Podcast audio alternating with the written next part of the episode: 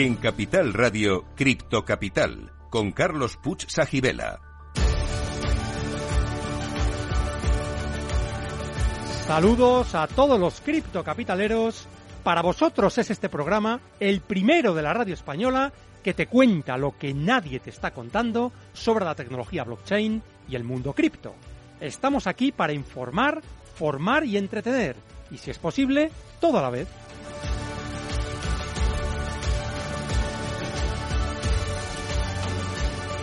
Y hoy traemos a un invitado increíble. Enrique Danz, profesor, escritor, pensador y autor de uno de los blogs sobre tecnología más influyentes y reconocidos, enriquedanz.com. ¿Qué tal estás, Enrique? Muy bien, fenomenal. Encantado de estar con vosotros. Pues nada, ahora, ahora estamos contigo. También informamos a nuestra audiencia que tendremos nuestras habituales secciones de Cripto Enigma, la Criptopedia y el Cripto Consejo. Y vamos a empezar por el Cripto Enigma consiste en saber quién es Do Kwon, seguro que Enrique lo sabe, porque ha escrito sobre él, y por qué es un personaje relevante en el mundo cripto. Y resolveremos este enigma al final del programa, pero solo si sois buenos y os quedáis con nosotros. Cripto Capital, el primer programa de criptomonedas de la radio española.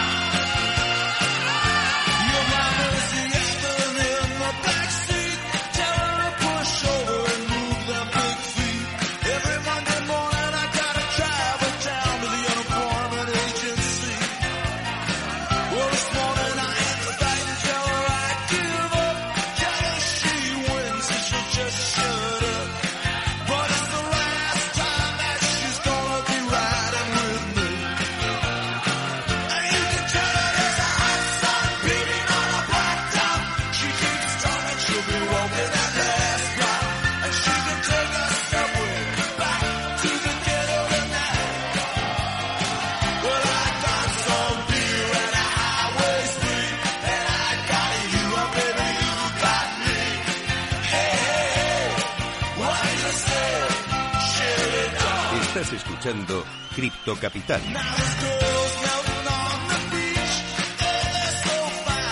Bueno, y empezamos como siempre con música del gran, gran Bruce Springsteen. Y es una buena introducción para presentaros a Enrique Danz, como os decía, le tenemos hoy con nosotros eh, para hablar de su libro Todo vuelve a cambiar. Enrique Danz, profesor, escritor, pensador y autor del blog enriquedanz.com. Em, Enrique, para empezar la entrevista, ¿nos puedes contar cómo ha sido la génesis de este libro y si puede considerarse una continuación de tu anterior libro Todo va a cambiar? Bueno, la génesis es muy sencilla, es, es, un, es un buen editor. Es, es de Roger Domingo, mi editor, es el editor de mis dos libros anteriores, que apareció, estuvo en una, en una de mis conferencias y le gustó la temática. O sea, yo llevo un tiempo hablando sobre la importancia o, o la evolución hacia una nueva, una nueva versión de la web, digamos, una, es una evolución de la web que conocemos, la web 3, ¿no? Sí. Y, y le pareció que eso daba para un libro y yo le contesté que, hombre, que consideraba que había escrito el anterior hacía muy poquito, el, el, mi libro anterior, eh, Viviendo en el futuro, eh, lo escribí justo antes de empezar la pandemia. Sí, 2019, sí, es y, cierto. Uh -huh. eh, exacto, 2019. Y 2019 finales, además. Y, poco, poco, poco sabíamos lo que iba, lo que, lo que se nos veía encima. Desde luego. Y, y, le dije eso, que, que estaba muy cerca, eh, pero me dijo que no, que este tema que estaba muy bien, que lo explicaba de una manera que le parecía llamativa, interesante y tal, y que, y que me pusiera con ello. Y digamos que, que Roger sabe cómo, cómo picarme y cómo, cómo motivarme para que, para que me ponga con ello. La verdad es que lo escribí en, un mes escaso, porque lo tenía muy, muy preparado. muy Entonces, pues hombre, el mes que te lleva a documentar y, y escribir de una manera un poco más, un poco más para un libro, ¿no? Eh, bueno, el subtítulo del libro es Cómo la Web3 revolucionará el mundo tal y como lo conocemos y además has introducido alguna innovación, porque por ejemplo hablas en el libro de que la introducción, parte de ella, ha sido escrita usando la famosa ChatGPT.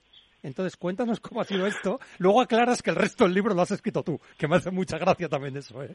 Pero, pero dices que una parte de la introducción la ha escrito ChatGPT. Cuéntanos, ¿qué, ¿cómo has hecho esto? Sí, es que, a ver, ChatGPT cuando empezó a, cuando, cuando lo presentaron a finales de noviembre, obviamente empezamos muchos a, jugar con él para, para casi todo, ¿no? Entonces yo me encontré primero con el detalle de que ChatGPT me conocía, que oye, pues siempre es un punto, ¿no? O sea, al final si, si llevas 20 años escribiendo todos los, todos los días como mínimo un artículo, pues eh, suponer que ChatGPT se ha entrenado con algunos de tus artículos, pues parece que no es mucho suponer. Con lo cual, pues me encontré con que le podía preguntar quién era o quién le, o mejor todavía, que le podía preguntar, le podía pedir que escribiera con mi, con mi estilo. Claro. Cosa, cosa que es muy divertida, porque en realidad lo que hace cuando le pides que, que, que, escriba en el estilo, con el estilo de Enrique Danz es meter más subordinadas o subordinadas más largas, lo cual quiere decir que tengo un rollo que mueres. Pero bueno, ¿qué le vamos a hacer? Soy profesor, ¿no? Es lo que tiene. Eh, entonces, pues empecé a, jugar, a, pedirle, pues, eh, empecé muy sencillo, y voy a escribir una entrada sobre este tema, un artículo sobre este tema, pues se lo digo a ChatGPT y que lo escriba, ¿no? Y cuando lo escribió y lo, y lo copié directamente, copié y pegué sobre mi página y, no dije nada, hasta el, hasta el párrafo final no dije nada, pues muchísima gente dijo, hombre, pues esto no me parecía muy tuyo, faltan los enlaces, no sé, tal. Entonces me di cuenta de que era, era muy, muy obvio, ¿no? O sea, que no, que no, que todavía no estaba a ese nivel, pero que sin embargo, en, la siguiente vez que lo probé, pues lo que hice fue pedirle que escribiera parte de una entrada, la retoqué un poquito, le coloqué los enlaces y no se dio cuenta nadie, absolutamente nadie. Entonces es lo mismo que hice para la parte esa de la introducción, o sea, jugar con ello un poco, eh, pedirle una parte determinada, cómo introducirías un libro de este tipo sobre esta temática, ¿no? y, después con lo que me generó pues lo retoqué un poquito y, lo, lo adapté un poquito más y no se nota, literalmente no se nota, es muy difícil, no creo que nadie me pueda decir qué parte está escrita por ChatGPT y cuál no, ¿no? Entonces a partir de ahí ya dice, hombre, el resto del libro no, el resto del libro no tiene mucho sentido porque además, entre otras cosas, lo tengo preparado ya, pero, pero quiero, quiero que la gente se dé cuenta de que efectivamente esto es, esto es una posibilidad, ¿no?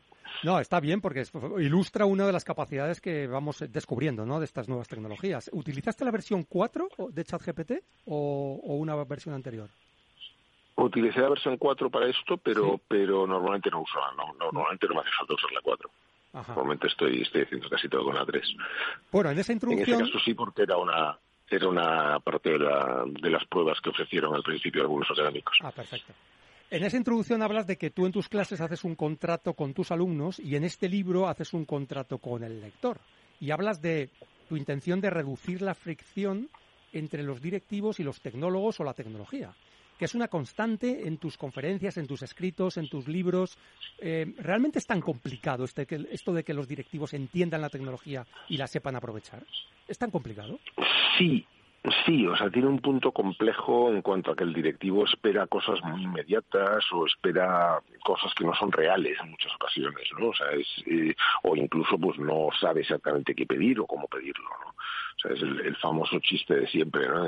según lo que le pidas, pues puede, puede ser una hora de desarrollo o puede ser un desarrollo de, de I más de muchísimos gastos, millones y, años, ¿no? O sea, y, sin embargo el directivo muchas veces no se da cuenta de la diferencia entre una entre una cosa y otra, ¿no? Entonces, eh, lo que intento es que el directivo entienda lo suficiente de la tecnología como para saber lo que se le puede y no, que no se le puede pedir. O sea, es, eh, cuando, cuando alguien escucha la palabra inteligencia artificial, que no es en absoluto adecuada para describir lo que, lo que contiene o lo que hace, pues puede pensar que efectivamente esto es el supercerebro maravilloso que le puede preguntar cualquier cosa. Y hombre, pues eh, no es exactamente el caso, ¿no? Entonces lo que pretendo es que el directivo se encuentre más cómodo, más, más, eh, sea más consciente de lo que, de lo que es la tecnología y de lo que puede hacer. Hombre, yo creo que lo consigues. Es muy importante esto que dices de saber hacer las preguntas adecuadas y también saber si las respuestas que te dan pues son aplicables o no o en qué momento eh, hay que utilizarlas, ¿no? Em, tú utilizas en el libro, eh, en el libro em, los primeros capítulos hablas un poco de la arqueología, es decir, de dónde venimos, es decir, cuál ha sido la evolución tecnológica desde la web 1.0, eh, la 2, la 3, y incluso dices algo muy curioso porque yo viví esa época, más o menos eh, tenemos una edad parecida, por eso te digo que ahí las experiencias vitales se, se, se, digamos, se entremezclan, ¿no? Y es que decías que hubo un tiempo en el que usar Excel era algo muy de frikis y era algo que realmente diferenciaba a los directivos que eran capaces o a las personas que trabajaban que eran capaces de utilizar una hoja de cálculo con cierta destreza y los que no. ¿Puede ocurrir ahora algo parecido con la blockchain, la Web3? ¿O, qué crees que está pasando en estos momentos? Sí, seguramente. O sea, yo creo que cada tecnología lo que hace es diferenciar a los a los early adopters, a los que son capaces de extraerle partido al principio, ¿no? Entonces, eh, en, este caso, lo que, o sea, en el caso de en el caso de la hoja de cálculo lo vimos muy claramente, o sea, entre lo que era hacer cuatro cuentas en una hoja de cálculo, que eso realmente lo podía hacer cualquiera, y los que empezábamos a ponerle pues botoncitos y un poquito de programación y tal, había una gran diferencia. Fíjate que, que lo curioso es que eso después se volvió una plaga en muchas empresas había empresas en las que en las que había Excel preparados teóricamente para hacerlo todo, que luego no había quien les metiese mano, ¿no? Quien cambiase nada ahí. Se convertían en auténticos sistemas legacy, ¿no? Pero, pero es verdad que las, las, las tecnologías, cuando aparecen, generan muy buenas oportunidades, el ser humano es experto en sublimar la tecnología, ¿no? O sea, yo recuerdo que, uno de los primeros programas que empecé a utilizar era el Harvard Graphics, que era para hacer presentaciones, y uno hacía presentaciones muy muy buenas en, aquella época, ¿no? Hablo de, de, yo qué sé, de finales de los 80 o algo por el estilo, ¿no? Terminé haciendo mi currículum en Harvard Graphics, que es aberrante y absurdo, pero me quedaba precioso, claro, porque yo manejaba hasta la última eh, Truco, ¿no? del programa, Claro, o sea, entonces me quedaba muy bien, pero no tenía ningún sentido, era completamente absurdo, ineficiente y, y, tal, pero, pero claro, sublimas algo hasta el punto cuando usas algo lo, tiendes a sublimarlo para que te sirva hasta para cualquier cosa, ¿no? Para, para premiarte por la mañana. Entonces, el, el, la gracia la gracia es eso, es que ahora mismo tenemos una serie de gente que ya, ya está extrayendo bastante partido al hecho de conocer la cadena de bloques o de saber lo que se puede hacer con ella o de tokenizar todo lo tokenizable, mientras que otras personas están todavía en fase de lo cual, toque qué, y, y claro, esto genera, genera una sociedad a distintas velocidades. Bueno, eso pasa siempre, como bien dices tú, con cualquier evolución tecnológica, ¿no? De hecho, tú hablas cuando empezaron las primeras webs, que era algo muy complicado lo de poder ser capaz de, crear o editar un blog, de crear una web. Al principio era complicadísimo. Luego se fue ya popularizando y tú viviste de cerca la locura.com. De hecho, hablas en el libro sobre tus experiencias personales sobre ello, ¿no? ¿Y qué lecciones podemos extraer de lo que sucedió con la burbuja.com a lo que puede estar sucediendo ahora con la burbuja de las criptomonedas o incluso con la adopción de estas tecnologías nuevas, la Web3, la blockchain, etcétera, machine learning. ¿eh? Hombre, yo creo que lo, fundamental es entender para qué es cada cosa, ¿no? O sea, eh, ahora mismo las criptomonedas, hay gente que piensa que son pues, la, lo, que vamos a utilizar para todo y sin embargo eh, parece claro que las criptomonedas son simplemente la primera implementación de un sistema más o menos completo sobre una cadena de bloques. ¿no? ¿Qué pasa? ¿Qué es lo importante de esto? Por ejemplo, las criptomonedas son importantes porque tienen la capacidad de, de, redefinir el sistema económico o el dinero tal y como lo conocemos, que es una creación bastante llena de agujeros en este momento. ¿no? Y parece evidente que pues, se acaba de aprobar el techo de, deuda de los Estados Unidos, pero, pero pues, por ahí eh, por ahí han dado, ¿no? O sea, todos los años estamos cada vez más cerca de Todos los años la misma, la misma fiesta, efectivamente. Y no solo eso, sino que, sino que cuando solucionan el tema y se ponen de acuerdo, la mayor parte del mundo lo que dice es, pues hombre, otro año más de vendernos un fraude, literalmente. Claro porque si para pagar su deuda imprime una monedita de tres mil millones, digo, de, de, tres billones de dólares, pues menudo, menuda solución, ¿no? O sea, es, un, es una estafa piramidal, claramente. Sobre todo, sobre todo es que claramente lo que vemos es que el dinero tal y como está definido en este momento, pues es, es una creación muy sesgada que, que, que además tiene un problema, y es que depende de una autoridad central.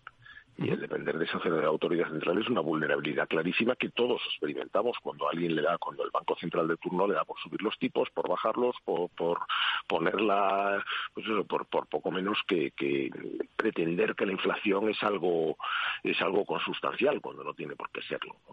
Pero realmente lo importante ahora es entender ya no solo las criptomonedas, las criptomonedas como primera implementación, pero qué pasa cuando tomamos su base, la cadena de bloques, y la podemos, y la podemos poner de todas partes. La ponemos en, para, para construir, digamos, o para hacer que la confianza esté embebida en un sistema, por ejemplo, en la web.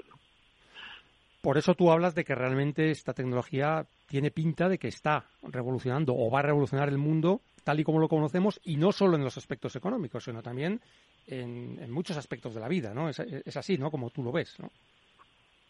Sí, o sea, lo que veo es que la, la web 2, lo que se llamó la web 2.0 en su momento, era una historia que, que, pretendía ser una democratización. Oye, pues hasta ahora mm, solamente podías crear contenido si eras muy friki y ahora lo puede crear cualquiera, pero fíjate en lo que acabó, ¿no? Acabó en, muy pocas empresas convertidas en, en, digamos, las más grandes del mundo, las más potentes del mundo, y prácticamente monopolizando la innovación. Entonces, eh, para evitar ese tipo de cosas, lo que tenemos que pensar es, oye, pues, cómo eh, utilizamos un mecanismo nuevo para que no, tengamos que ser, no tengamos que depender de esas compañías a la hora de crear nuestra identidad o a la hora de, utilizar nuestros datos o de tener control sobre esos datos, ¿no? Pues esa es la parte, la parte importante, ¿no? Cómo, cómo podemos eh, cambiar un futuro que parecía escrito.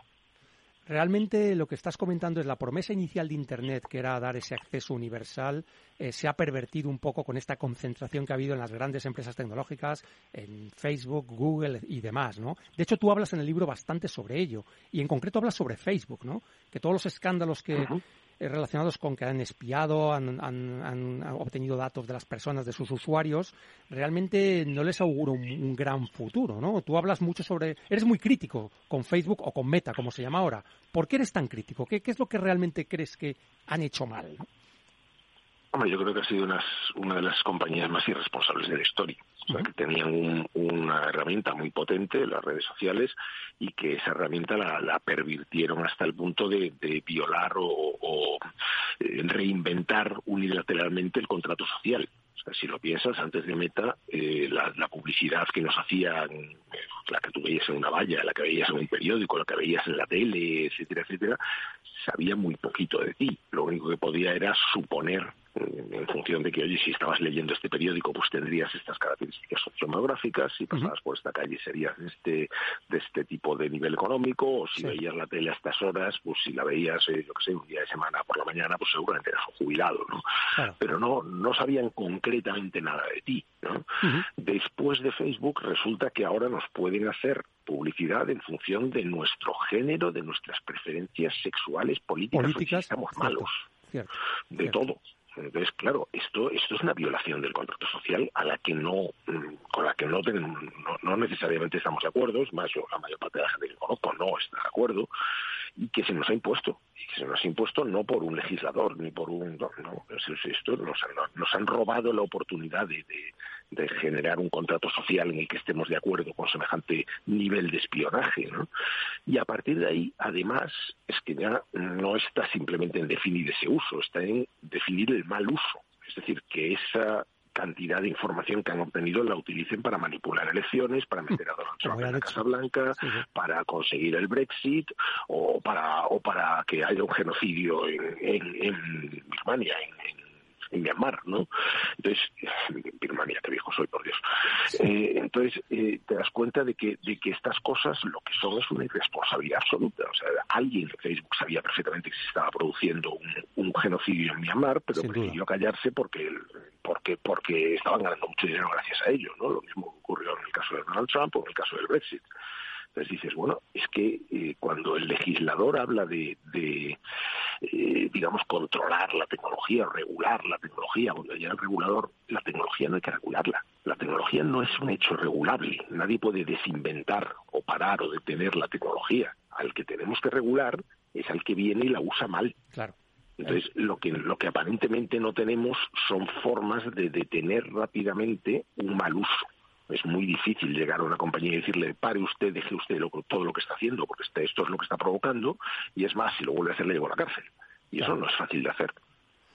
Bueno, realmente tú hablabas también de que Facebook o Meta había tenido un pico de casi 3.000 millones de usuarios, pero que a raíz de esto que, estás comentando, que es un comportamiento absolutamente irresponsable y de que se haya hecho público, pues está decayendo realmente. Y bueno, pues Apple ha decidido romper con Facebook, etcétera. Se han tomado una serie de decisiones que seguramente no auguran un gran futuro, ¿no? Para esta compañía. Bueno, es una compañía con, con eh, genio disfuncional puesto en, la cabeza, como autoridad absoluta, como autoridad absoluta y que tiene un gran talento de desarrollo. O sea, no, no es fácil descartarlos directamente. De entrada, la huida hacia adelante que hicieron parece que les ha salido mal. O sea, el decir, bueno, como, como me han echado el ecosistema de Apple y ya no puedo alimentar a, mis francotiradores eh, espiando todo lo que un usuario hace todas las aplicaciones de su iPhone, voy a montar yo mi propia plataforma para poner yo las reglas. Y a eso lo llama Horizon Worlds y se le cambia de nombre y empieza a vendernos el metaverso por todas partes. Pero claro, es que eso no era un metaverso. Eh, Horizon Worlds es un videojuego videojuego glorificado, un Second Life de, como, como el de hace pues eso, bastantes años, ¿no? Pero un metaverso lo será cuando realmente sea un conjunto de protocolos abiertos en el que cualquiera pueda poner lo que le dé la gana sin pedirle permiso a nadie más que a la ley. Y si, lo hace, y si hace algo ilegal, pues ya vendrá por él, ¿no? Pero no firmando los acuerdos de términos de servicio que le pone la meta de turno. eso no es el metaverso y de ahí el, el fracaso eh, se quedó bastante menos de la mitad de sus expectativas y sobre todo que la mayor parte de los usuarios que tuvo pues hoy en día tienen el visor guardado en un cajón. ¿no? Yo soy uno de ellos, de hecho. Yo soy uno de ellos, o sea que tienes toda la razón. ¿eh? Habrá que ver, habrá que ver qué encontramos después de la presentación de esta tarde de Apple, ¿no? qué es lo que, cómo reinventa Apple la idea de la, de la realidad virtual aumentada. Bueno, relacionado con esto, que luego hablaremos un poquito más del tema del metaverso, que es bastante interesante, pero hablemos de realidad virtual, realidad aumentada, ¿por qué crees que no acaban de despegar? O por lo menos esa es la percepción que yo tengo, no sé si coincide con la tuya. De momento no acaban de despegar. ¿Qué sucede con esto? Básicamente, porque las plataformas eran eso, eran, eran plataformas propiedad de una compañía para que puedas hacer una serie de cosas relativamente limitadas y siempre pidiendo permiso a esa compañía. Entonces, si como usuario ya te resulta aburrido entrar ahí, hacer cuatro cosas y darte cuenta de que no hay mucho más, eh, como empresa que tiene que invertir en eso, en crear algo sobre la plataforma, la propuesta es todavía más arriesgada y más absurda Oye, yo voy a entrar aquí, voy a poner a gastar un montón de dinero a contratar desarrolladores, etcétera, para hacer algo que en cualquier momento viene el propietario de la plataforma y me cambia las normas o, me dice que, es que eso lo quiere hacer él, pues hombre, no tiene mucho sentido. Entonces, los desarrollos que hemos ido viendo pues, son compañías que han probado el agua, que han metido un dedito y han dicho, mira, a mí con estas reglas no me convence, ¿no? Bueno, yo creo que queda mucho por evolucionar y también está el tema de lo que tú hablas, o sea, realmente si está descentralizado, si requiere pedir permisos, hay unas normas que están impuestas por la compañía privada que en este caso está promoviendo este tipo de cosas, pues realmente hay mucha gente que no le va a convencer, o que no va, no va a ser mm, lo que ellos esperaban, ¿no? Eh... No, o sea, hay, alguna iniciativa más interesante. Tienes Decentraland. Decentraland no ha conseguido tampoco pasar una barrera muy un poco, un poco friki, ¿no? Pero, pero por lo menos es un sitio en el cual, pues, toda la autoridad, todos los cambios que se hacen y tal dependen de los usuarios de Decentraland, ¿no? Y los propios usuarios de Decentraland se consideran, quiero decir, los usuarios serios, no los que entran a dar un paseo, sino los que los que se autentican con su wallet criptográfico son ciudadanos y como tales ciudadanos tienen derecho al voto y tienen derecho a decidir sobre si eh, los precios suben, bajan o qué, ¿no? Entonces, y un montón de cosas más. Entonces, en ese sentido es una iniciativa más interesante, pero pues, eh, todavía nos falta una, una cierta un cierto cambio para que la gente considere que esto es un sitio donde se puede montar cualquier cosa o se puede, eh, pues eso, aventurar uno con cualquier iniciativa. Oye, Enrique, estamos teniendo una conversación súper interesante contigo. Vamos a hacer ahora una pequeña pausa, pero no os vayáis porque seguimos con Enrique. Nos quedan muchos temas de hablar sobre su libro, sobre su visión sobre la tecnología y hacemos la pausa para la apertura del mercado en Estados Unidos y para la publicidad. Volvemos en pocos minutos. Quedaos criptocapitaleros, no os arrepentiréis.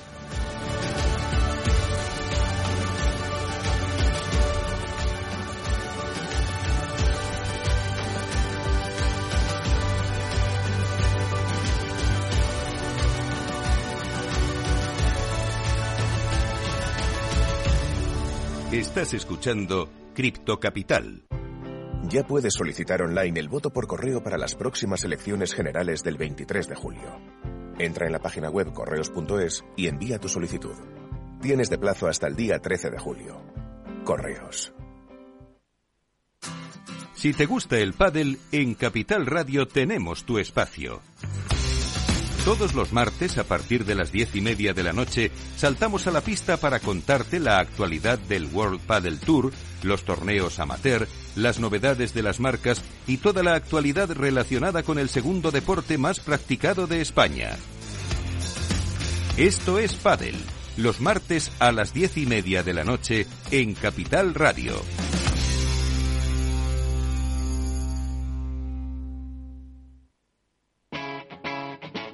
Capital Radio.